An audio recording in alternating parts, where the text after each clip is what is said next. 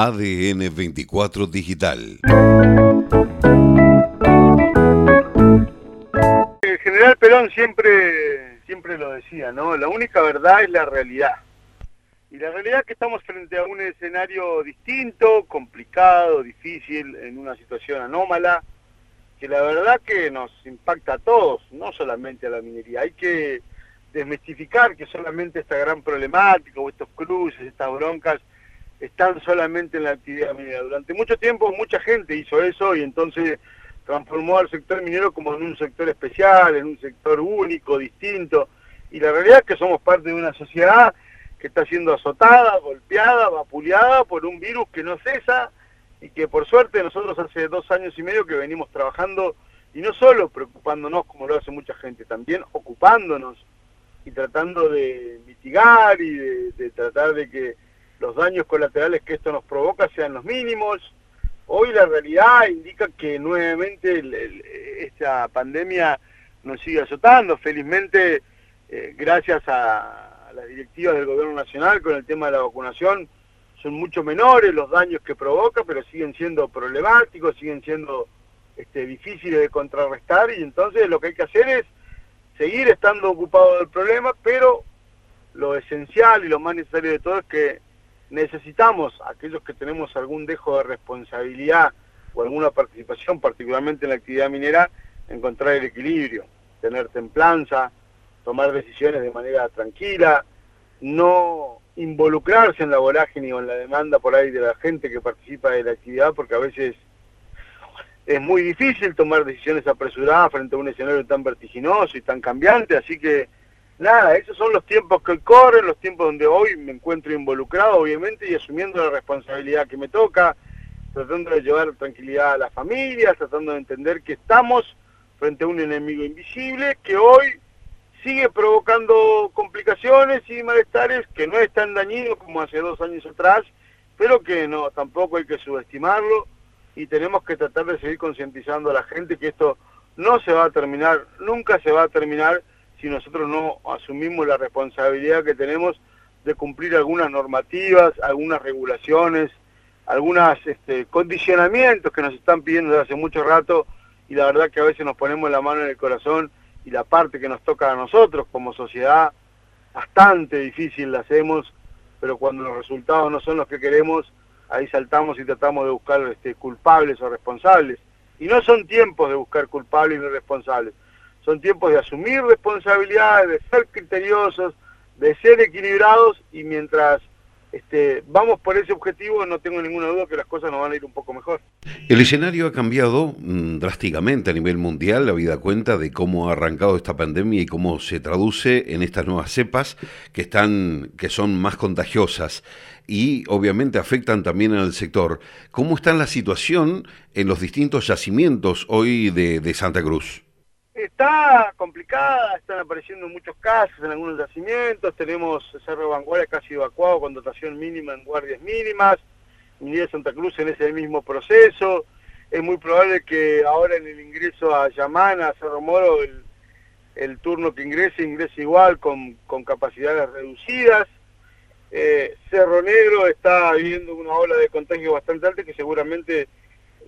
en el cambio de turno que debería empezar hoy, también el ingreso va a ser reducido y acotado. La verdad es que vamos acomodándonos, como te decía recién, tratando de tomar las mejores decisiones posibles. Es muy, muy posible que fallen, porque es muy cambiante el escenario, pero bueno, vamos viendo, Juan Manuel, en función de cómo se van dando las situaciones y entendiendo que, eh, vuelvo a insistir con esto porque es determinante, la minería no está ajena a la sociedad en la que estamos viviendo, una sociedad que es muy demandante, a veces se extralimita con las demandas y cuando tiene que tomar este, responsabilidades o asumirlas, no lo hace. Te voy a dar un caso testigo. Ayer en San Julián se cuestionaba mucho la falta de testeos, se criticaba mucho al equipo de salud, al hospital, a los profesionales, a toda la gente que estaba en eso porque había largas filas, porque había que esperar, porque tardaban, porque eran pocos los testeos Ayer conjuntamente con un laboratorio de Caleta Olivia que se llama Generis, está a cargo del bioquímico Rodrigo Nielsen, a quien agradecemos públicamente mucho, que creo que también estuvo ahí por Puerto Deseado, vinimos a hacer unos 700 testeos acá a San Julián de manera gratuita y durante todo el día de ayer solamente fueron 150 personas las que se acercaban a hacerse el testeo. Entonces, vuelvo a reiterar, estamos eh, frente a una sociedad complicada, que por ahí demanda mucho y cuando le tiene la posibilidad de, hacer la parte que a ellos les toca no la hace y, y después sí, es un aluvión de redes sociales, de mensajes negativos, de escenarios caóticos que en realidad no son tal, porque si fuera así, ayer debieran haber faltado testeos para hacer y no haber sobrado 500 como por ejemplo sobraron. Bueno, yo te amplío esto en Puerto Deseado que estuvieron, tal cual vos lo estabas diciendo, y tuvieron la gentileza también de comentarnos, de los 500 propuestos, y también se habla de descomprimir al sistema público que no digo que está colapsado, pero evita estas largas colas como vos decías y el mal humor de la gente gratuitamente por las redes sociales. De los 500 previstos en Puerto Deseado se hicieron 185 de los cuales 43 fueron positivos. Distinto a lo que es la media que dicen en Caleta Olía, por ejemplo, de cada 10 que han ido a testear, 6 están contagiados. Con lo cual sí es verdad, ¿no? Estamos frente a una sociedad, un cambio de sociedad, un cambio de paradigma, ¿no? En donde el humor social se expresa a través de las redes sociales, pero al momento de ofrecerle herramientas gratuitas, porque hoy un testeo rápido que se va a comenzar a comprar está hablando de entre 3.000 y 4.500, 5.000 pesos para que uno se lo haga propiamente y esto, este laboratorio que ha cedido los 500 test tampoco se traduce en que la gente se acerque, ¿no? Sí, absolutamente. A ver, cuando llegue el momento de que los testeos se puedan vender libremente en las farmacias y, y conozcan los valores de estos testeos, no tengo ni duda, ninguna duda que va a haber cadena de solidaridad y juntada de finos para decir que es un robo, que es esto, que es lo otro, y la verdad que cuando se lo ofrecen gratuitamente para, pero aparte no solo para sacarse el gusto, sino para tener una, una realidad, una fotografía de la ciudad donde vivís. Ayer, tal cual vos lo decías, estos 150 testeos que hubo salieron como 60 este, personas que tenían el, el coronavirus, y entonces también... Eh, te sirve como para colaborar desde tu lugar, porque sabiéndote enfermo, te guardás y te cuidás mucho más de lo que deberías. En cambio, si ni siquiera tenés la posibilidad de saber en qué situación estás, es muy poco lo que haces. Y ahí es donde hablo yo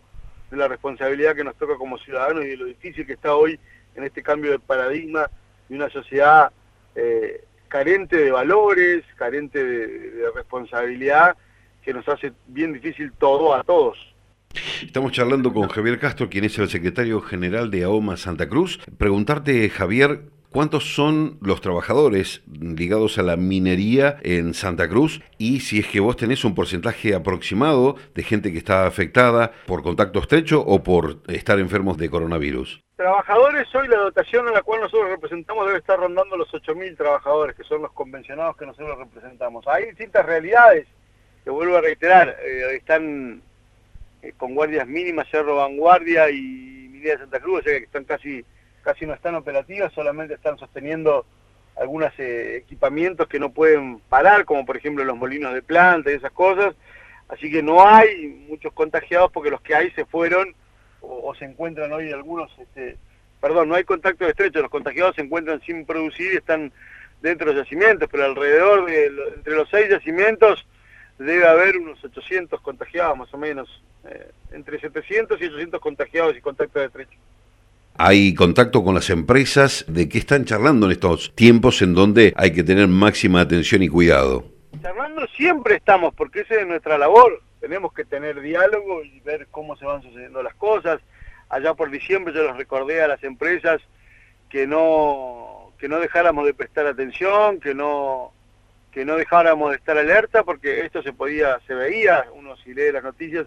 sabía que estaba sucediendo en el mundo y que en algún momento iba a llegar también acá, no solo a la, Argentina, sino también a Santa Cruz y a los yacimientos.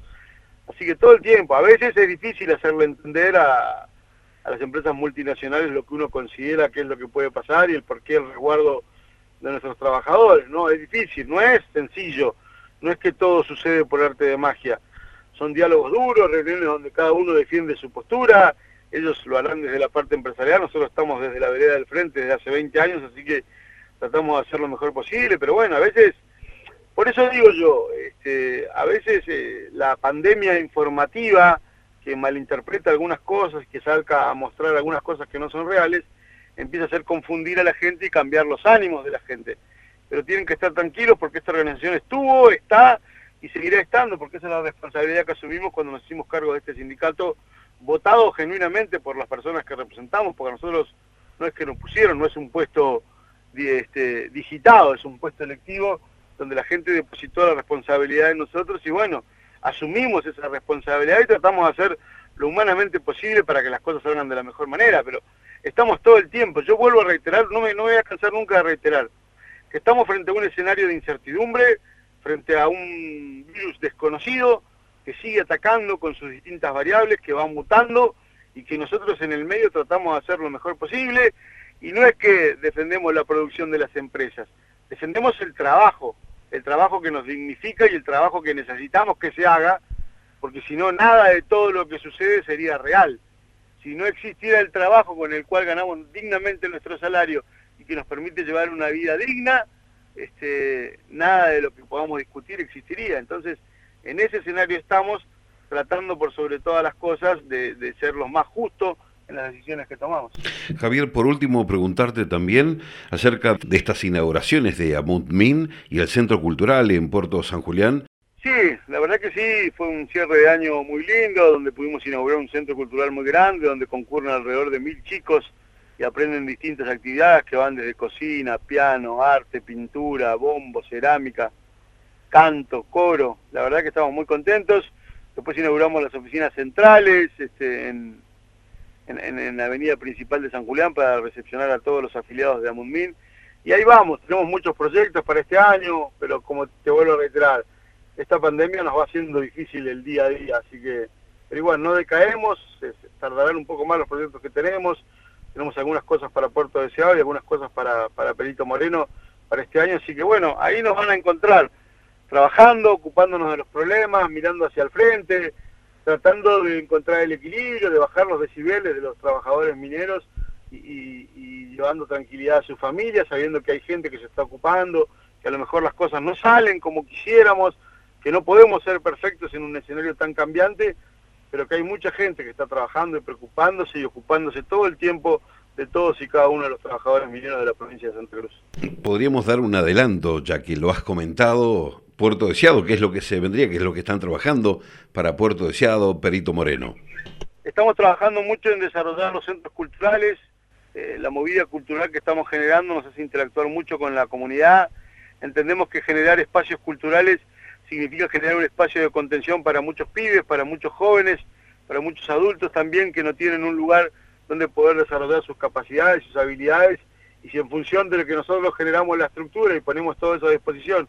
vamos encontrando nuevos talentos, no solamente nos va a bien a nosotros, sino que va a hacer crecer a la sociedad donde están, así que estamos apuntando a desarrollar el esquema que tenemos acá en San Julián con los centros culturales en Puerto Deseado y en Perito Moreno. Muy bien, Javier, muchísimas gracias por estos minutos. En cualquier momento, bueno, vamos a requerir también de tu palabra, ¿no? Para seguir charlando sobre las cuestiones de minería y también de los trabajadores de AOMA. Bueno, muchas gracias a ustedes, Juan Manuel, un saludo nuevamente grande a todo tu equipo, a toda la radio, un saludo fraternal a la comunidad de Puerto Deseado y a la familia minera decirle que mantengamos la calma, que tengamos templanza, que son tiempos difíciles, pero difíciles para todos, no solamente para un sector, que tenemos que encontrar de la mejor manera el equilibrio necesario que nos permita convivir con esta, con esta situación que tenemos, porque hay que seguir adelante, hay que seguir este, levantándose cada día intentando torcer el rumbo y bueno, que sepan que hay una comisión directiva que hace, hizo y seguirá haciendo lo humanamente posible, de la mejor manera posible para que ellos estén bien, que mejoren su calidad y que se encuentren trabajando y gozando de muy buena salud. ADN 24 Digital